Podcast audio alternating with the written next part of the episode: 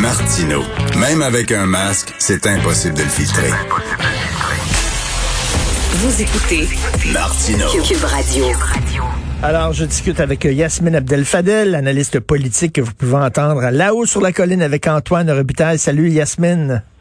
Bonjour Richard. Bien sûr, on revient sur la déclaration qui fait beaucoup jaser de François Legault qu'on peut trouver des loyers à 500 dollars. Mais cela dit, là, oui, ça coûte cher vivre à Montréal, Yasmine, mais regarde, dans toutes les grandes villes du monde, Vivre dans la ville même, là, au cœur de la ville, ça coûte cher. Les gens qui ont moins d'argent euh, vivent en général en banlieue. Moi, j'ai une nièce qui vit à New York, mais elle vit pas à Manhattan, elle vit à Brooklyn, à une demi-heure de Manhattan. Et j'ai un beau-frère qui vit à Paris, mais il vit pas, il vit pas à Paris même, il vit dans les Yvelines, qui est une banlieue, qui est à peu près à une demi-heure, trois quarts d'heure de Paris. Je veux dire, ça coûte cher vivre à Toronto, vivre à Montréal, vivre à Vancouver. C'est normal.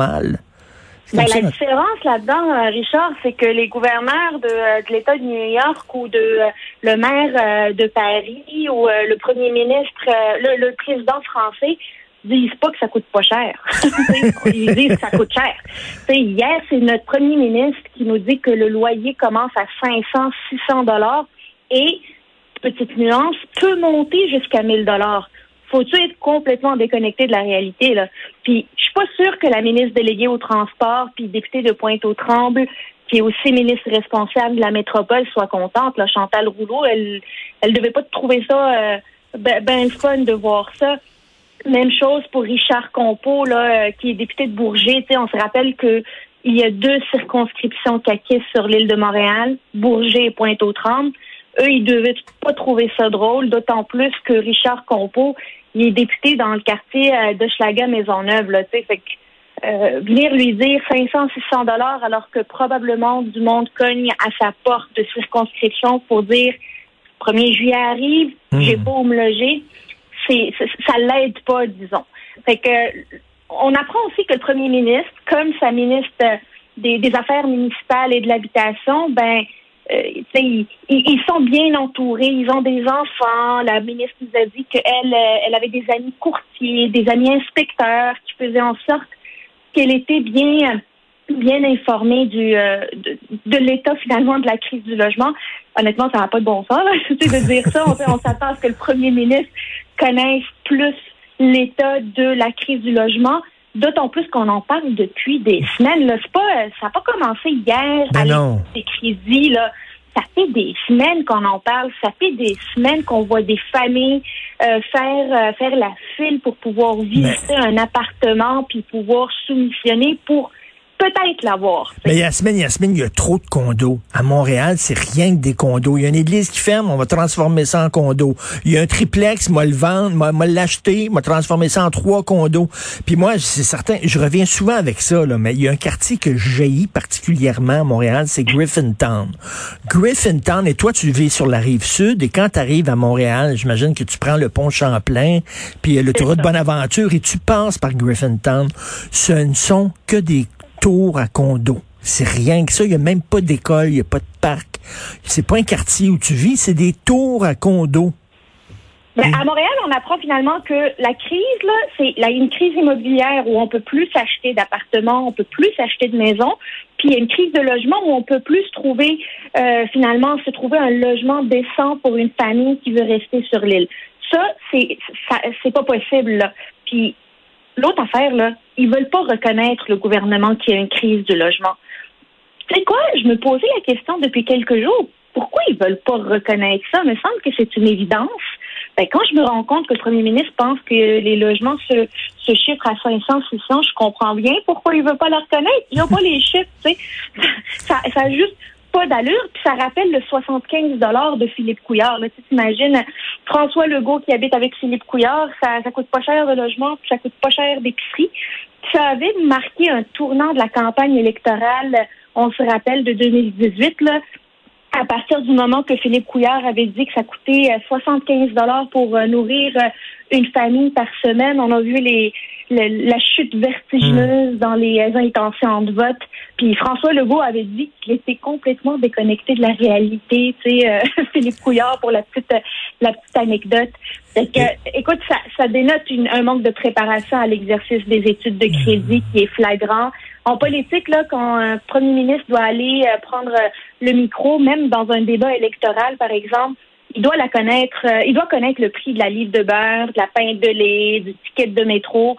Puis là, euh, il se présentait euh, en étude de crédit, il aurait dû savoir à combien se chiffrer les logements à Montréal. Est-ce que les propriétaires sont trop gourmands à Montréal? Quand tu vois ça aujourd'hui dans le journal de Montréal, un 1,5 bien ordinaire, un petit 1,5, 585 pièces. Puis tu sais, c'est la fièvre du flip.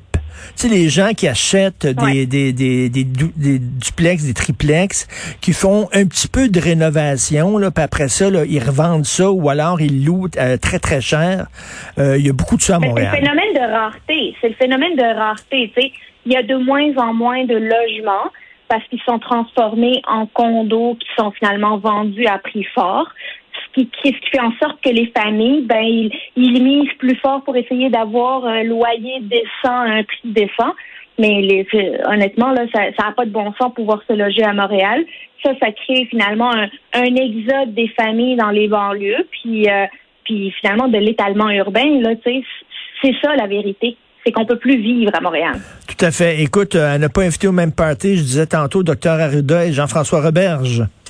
Ben là, ça c'était fun, puis on on en a pas assez parlé parce que le 500-600 dollars du premier ministre, il a caché ça là. Mais euh, je pense que le premier ministre, euh, il va plus vouloir que son directeur de la santé publique aille en commission parlementaire. On, on, se rappelle euh, qu'il s'est plié à un exercice semblable il y a quelques mois, puis il avait déclaré que la santé publique a jamais recommandé la fermeture des restaurants.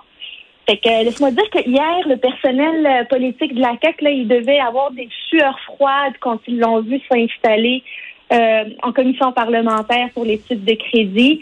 Il devait probablement se dire qu'est-ce qui va sortir encore. Puis il leur a pas donné tort, hein. il, avait raison, il avait raison.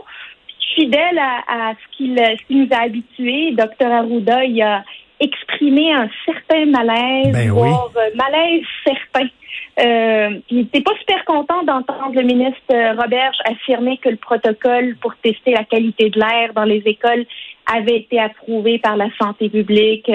On, le sait finalement que finalement c'était pas vrai. Tu sais. Euh, il est même allé euh, jusqu'à dire que ses propos, il espérait que ses propos n'entachent pas la réputation ben de la santé publique. Et ça c'est grave. Là, tu sais, dire j'espère que les propos d'un ministre du gouvernement n'entachent pas la réputation de l'organisme que je mène. Mais, mais la bonne nouvelle là-dedans, Yasmine, euh, c'est que ça montre que Dr Arruda, finalement, est indépendant. Tu sais, parce que souvent, euh, on trouvait qu'il était trop près de François Legault. D'ailleurs, il y a beaucoup de gens qui remettent en question, qui, lorsqu'ils font des conférences de presse, qui sont les uns à côté des autres, euh, qui devraient, il y a des gens qui disent la, la santé publique devrait faire son propre point de presse. Mais en tout cas, ça montre au moins qu'il est indépendant puis qu'il, qui, tu sais, il gêne pas pour critiquer le politique.